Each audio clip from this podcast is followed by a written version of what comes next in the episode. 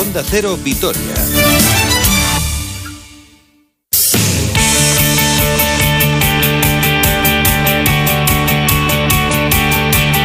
Hola, ¿qué tal? Saludos y muy buenas tardes. Una hora 45 minutos 10 segundos de este 20 de abril, no del 90, sino del año 2021. Allá por el año 90 éramos unos jovencitos, unos niños que veíamos campeones con Oliver y Beñi. Fíjate los recuerdos que uno tiene. Mira, las cosas han cambiado, la verdad es que este año no para muy bien desde marzo del año pasado con la pandemia, pero aquí estamos, felices y contentos de contarles todos los días y de poder disfrutar de nuestro trabajo y contarles, llevarles hasta sus hogares toda la actualidad del deporte, que pasa sobre todo por el culebrón de la Superliga. Enseguida vamos a hablar al respecto de este tema porque se está pronunciando todo el, todo el mundo. De hecho, yo tengo una tía eh, en un pueblo perdido de La Coruña que también ha emitido un comunicado sobre qué le parece la Superliga, pero enseguida vamos hablar de eso. Antes vamos a repasar la última hora del Deportivo Alavés que mañana tiene partido a las 9 en Mendizorroza frente al Villarreal. Quedan siete finales para el cierre de la temporada y el conjunto albiazul, que después de la victoria el pasado domingo salió por primera vez después de muchas semanas de puestos de descenso y mañana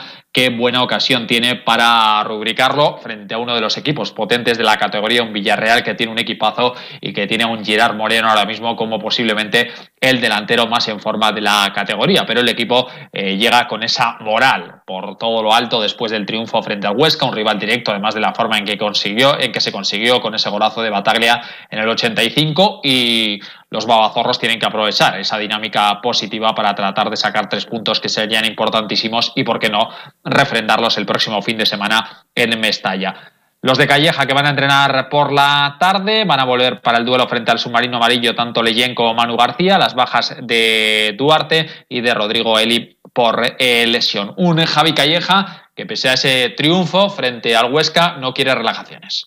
Sí, es que son tres puntos eh, importantes para, saber, para salir de la dinámica que llevábamos, para eh, anímicamente pues que el equipo eh, tuviese una alegría, nos merecíamos una, una, alegría, pero queda mucho y ahora nos viene un rival muy difícil, vienen partidos complicados en los que no hemos hecho absolutamente nada. Hemos conseguido, eh, desde que estoy yo, pues hemos conseguido un empate y una victoria. Queremos que siga así durante el, resto de, las jornadas que quedan. Entonces hay que trabajar más y mejor que nunca. No se puede bajar los brazos. Hay que siempre pensar en lo que nos viene, mirar hacia adelante, en aprender de, lo que hemos hecho, pero preparar los partidos para, para ganar a quien sea, cualquier rival. Pues el equipo que entrena a partir de las cinco y media, previamente la previa, valga la redundancia de Javi Calleja, que escucharemos eh, aquí posteriormente en nuestro espacio de deportes regional a la tarde, a eso de las siete y cuarto con Luis Fernando Baranda, con eh, las valoraciones más importantes del preparador Babazorro. En otro orden de cosas, acuerdo para la rescisión del contrato del exentrenador Asier Garitano. Hubo ayer un acto de conciliación, las dos partes llegaron a un acuerdo y por lo tanto no se va a ir a juicio. Pero sin duda el tema estrella a nivel mundial en el mundo del fútbol es la Superliga Europea, esa Superliga convocada por 12 de los equipos más potentes del continente, seis ingleses, tres eh, italianos y tres españoles. De momento no se han sumado ni los clubes alemanes, ni el Borussia Dortmund, ni el Bayern Múnich, ni tampoco los clubes franceses, sobre todo el Paris Saint-Germain. Yo creo que serían los otros tres equipos, digamos, más potentes fuera de los que se han quedado de, esa fuera de esa Superliga de momento, una Superliga que quiere contar con 20 equipos, estos 12 organizadores, otros tres más con plaza fija y luego otros cinco en función de una serie de méritos. Había eh, cierta inquietud en cuanto a la postura que iba a tomar el Deportivo Alavés, pero ayer realizó un comunicado donde eh, rechaza eh, de forma clara y contundente esta Superliga Europea, entiende que perjudica a las ligas nacionales y a los clubes que las eh, componen, dice que aumenta las diferencias entre equipos, es decir, que perjudica su competitividad. Y en el último párrafo dice el proyecto de la Superliga echa por tierra lo ha conseguido en los últimos años de cara a igualar y mejorar las competiciones. Digo que había cierta inquietud o cierta incertidumbre en saber cómo iba a actuar el Alavés en este sentido porque hay que tener en cuenta que el máximo accionista es José Anquerejeta, que es uno de los grandes impulsores de la Euroliga y que, por cierto, tiene una extraordinaria relación con Florentino Pérez, pero el comunicado es claro y contundente al respecto. Estaba diciendo que se ha manifestado todo el mundo, por ejemplo, se ha hecho desde el gobierno vasco. Ha estado Marian Ruiz siguiendo la comparecencia de Vinga en Zupiría y esto es lo que ha dicho el consejero de Cultura y Política Lingüística del gobierno vasco, además de portavoz, acerca de este proyecto. Creo que estas cosas indican que cada vez más eh, el fútbol espectáculo se ha convertido en una industria recreativa, tiene más de negocio que de actividad deportiva y que seguramente nos está indicando a las instituciones públicas que los esfuerzos que dedicamos a este ámbito deberíamos centrarlos en el fomento de la actividad física y de la actividad deportiva federada, no profesional perdón, tres clubes implicados en esta Superliga, Real Madrid, Atlético de Madrid y Barcelona, Peñas eh, de los eh, equipos aquí en eh, el territorio histórico de Álava y quiero conocer la opinión de Gorka Muñoz, que es el presidente de la Peña Eusko Barça aquí en Vitoria. ¿Qué tal Gorka? Muy buenas. Hola, buenas tardes, hoy. Bueno, Gorka, sé que quieres dejar claro que lo que vas a contar aquí en Onda Cero va a ser tu opinión personal, no la opinión general de, de la Peña, así que te lo pregunto directamente, ¿qué opinas de esta Superliga donde está metido el Barcelona? Pues mira, yo en primer lugar eh, acabo de escuchar lo del gobierno vasco, me parece también lógico. Eh, al final esto es mercantil y lo que no hay que hacer es apoyar las instituciones públicas y al fútbol, y al baloncesto, y a lo que se apoye en sus, sus economías y demás. Entonces, visto ahí, a mí no me parece nada mal. Tampoco es que me parece, llevamos dos días con lo mismo y yo creo que es una Champions, pues de toda la vida. Eh, Gorka, cuando se dice que se va a perjudicar a, las ligas nacionales, eh, que se va a perjudicar a los clubes, evidentemente menos, digamos, de la zona media, baja, es decir, los tres clubes que no son tan potentes, ¿tú crees que perjudica más esta Superliga que, la Champions eh, en el formato actual? Es que no sé, no sé, a mí como le faltan datos, yo no sé, me imagino que será porque en, la televisión pues pagará más por ver una Champions que por ver la Liga Nacional, entonces por eso habrá menos ingresos. Pero claro, al final todo el mundo estamos en dónde me más aquí. Pues vale, pues el Vasconia con la Euroliga eh, y demás. Yo creo que los más los más perjudicados puede estar, pues deportivamente, pues Spartak de Praga, el Dinamo de no sé cuántos, eh, puede ser ahí los los perjudicados ahí. Aquí en España están tres, eh, tres clubs y al final si el cuarto es por invitación o lo que sea, pues al final no me creo lo de las ligas cerradas y demás, no me creo que si eh, cualquier equipo gana la liga, no le inviten a, a, la, a, la, nueva Champions o a la Superliga o, llámalo como quieras. es que es otra, me parece una segunda Champions. Ahí, me imagino que al final todo es por dinero y la UEFA pues tira por un lado y se lo lleva por un sitio y eso tira por otro lado y se lo lleva por otro.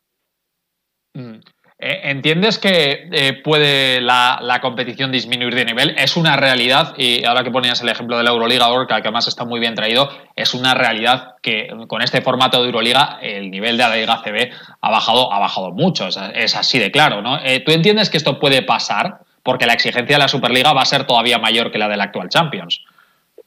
No, hombre, me imagino que según las plantillas, pero me imagino que los equipos potentes yo, mira, te pongo un ejemplo. El Barça de, de handball, de balonmano, al final, desgraciadamente, ayer se proclamó campeón de, pero es que no tiene rival. Es como el, Barça de, de fútbol, femenino. ¿Qué haces? Eh, ¿Estás compitiendo? Es eso. Es que estás compitiendo, estás intentando subir el nivel para que luego todo el mundo venga, venga por detrás, para que luego en Europa puedas competir. Luego vas a Europa el Barça y le meten ocho.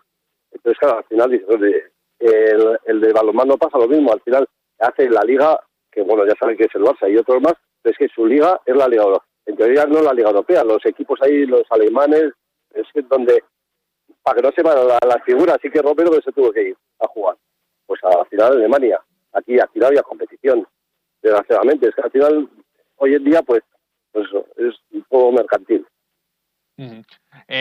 Eh, Gorka, la opinión de tus compañeros de, Peña, opiniones individuales, eh, insisto que no os habéis manifestado como Peña por lo menos hasta, hasta el momento, ¿es la misma que la tuya? ¿Están a favor, están en contra? ¿Qué opinan? Hombre, yo creo que están más a favor que en contra, porque al final ya te digo que no es mucha mucha diferencia.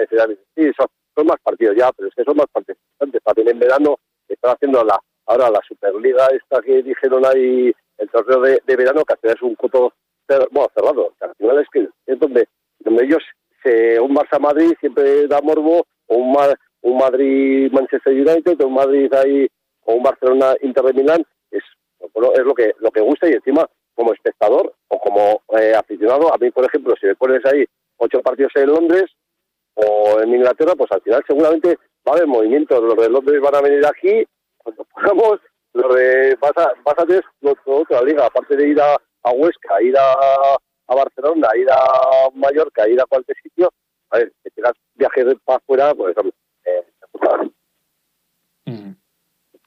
Bueno, Gorga, pues eh, nada, queda perfectamente clara tu opinión. Oye, una última. Eh, ¿Celebración en el título de, Copa eh, para el Barcelona? ¿Habrá doblete o no? Hombre, espero, espero, no, ya por lo menos estamos ahí dos años. además, tanto se hace, tanto ya se ha hablado de eso, que al final había muchísima gente que no había ganado nada en la, en la vida. había jugadores nuevos, eh, no había ganado una copa, una copa. Eh, eh, de había eh, Pedri, había un mogollón de jugadores que no habían ganado nada. Entonces, bueno, pues celebramos, bueno, y que aunque hubiese ganado mucho, se lo celebraba siempre. Ese y la porta lo celebramos siempre. no, sí, con la porta celebración siempre hay. Por cierto, dile a John que si, que si no está a gusto en Barcelona, que se venga para el Alavés, que es un jugador que, que me alucina. Va a estar complicado, pero bueno, jugadorazo, ¿eh? Sí, sí. Sí, sí, por eso, que es que había, eh, de John mismo, es que no había ganado nada, es que al final era el primer título que vino aquí a Barcelona, a Barcelona para ganar algo y al final ha pasado dos años y es una copa. Bueno, eh, esperemos que sea lo, primero que gane. Gorka Muñoz, presidente de la Peña Eusko Barça, muchísimas gracias, un abrazo. Venga, gracias, Raúl. Bueno, eh, dejamos el tema de la Superliga otros, o otras, mejor dicho, que están jugando su particular Superliga son las chicas del Alavés eh, Gloriosas, que están a cuatro partidos de ascender a la primera división, lo cual sería algo histórico para el eh, territorio histórico de Álava. Después de esa victoria 3-2 frente al Atlético de Madrid, continúan líderes con dos puntos sobre Osasuna e, insisto, dependen de sí mismas en estas cuatro últimas jornadas para ascender a la máxima categoría. Escuchamos después del partido frente al filial colchonero la opinión de Miquel Crespo, el entrenador. Eh, en definitiva, creo que el equipo eh, ha sufrido al final, pero, pero, pero bueno, no puede ser de otra manera que ganar sin sufrir. ¿no? Estamos ante, ante un grandísimo rival y bueno, tenemos que seguir trabajando como lo estamos haciendo y darle más continuidad a esos minutos muy, muy buenos de fútbol que hemos tenido y sobre todo saber interpretar mejor el partido en lo que necesitamos. ¿no? Si ser algo más verticales o tener un poco más el balón. Ahí creo que nos ha faltado. Pero en definitiva, muy contento. Sabíamos que hoy era un paso más para que quedase un paso menos y estamos muy contentas del trabajo que del trabajo que, hemos hecho y nada, a recuperarnos bien y seguir trabajando para, para el próximo partido. Un último apunte para acabar con el Alavés y es que este mediodía se ha presentado el concurso de pinchos del Centenario que se va a celebrar en todo, o donde van a poder participar, mejor dicho, todos los bares de Vitoria y todos los bares de las diferentes cuadrillas de Álava, así que un pincho especial dedicado a este centenario del glorioso. En baloncesto, el Vasconia que eh, va a tener este fin de semana descanso en la Liga ACB, le toca descansar y ya les toca preparar los tres encuentros que quedan para el final de la liga regular y los playoffs, donde están muy cerquita de certificar ya su cuarta posición y donde la tercera plaza pues ya parece complicada eh, de lograr, teniendo en cuenta que se está a dos victorias del Tenerife y que los de Chus Vidorreta además tienen un partido menos. El equipo que llega tocado después de esa derrota frente al Burgos y además de los problemas que tienen con los pivots, eh, teniendo en cuenta la lesión de Tony Jekiri y también el rendimiento que no está siendo quizá el esperado tanto de Fal como de Diop. De los pivots hablaba Dusko Ivanovic. Bueno, Jekiri va en su recuperación normal, está, está bien, pero le falta, le falta tiempo. Normalmente la previsión era unos seis semanas, ha pasado unos cuatro entonces, a ver si puede estar, no lo sé, no estoy seguro, no, quiero decir nada porque no sabemos, ¿eh? no, no, sabe nadie, hay que esperar.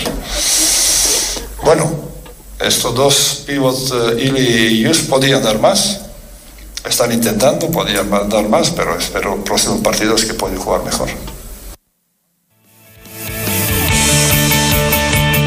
En pelota ya miramos a los escenarios de los segundos partidos de la liguilla de semifinales del Mano Parejas. En Bilbao, Lezcano y Zabaleta contra Peña y el Visul el próximo domingo. Antes, el sábado en el Adarraga de Logroño, Ezcurdi y Galarza contra Altuna y Mariz Currena. Aquí juegan las dos parejas que perdieron el primer día en Bilbao, las dos parejas que ganaron el primer día. Así que podría haber aquí un puesto en la final. Con todo esto, acabamos en el mundo del deporte. Próximas citas a las 7 y cuarto. Ya les digo que podrán escuchar la previa de Javi Calleja antes de ese duelo de mañana a las 9 frente al Villarreal, un partido que seguiremos aquí en directo en el Radio Estadio de Onda Cero. A las 8 y media tenemos la brújula del deporte. Por la noche, el transistor con José Ramón de la Morena. Mañana estaremos nosotros aquí a partir de las 12 y media en más de uno Álava. Disfruten de la tarde. Hasta mañana. Adiós.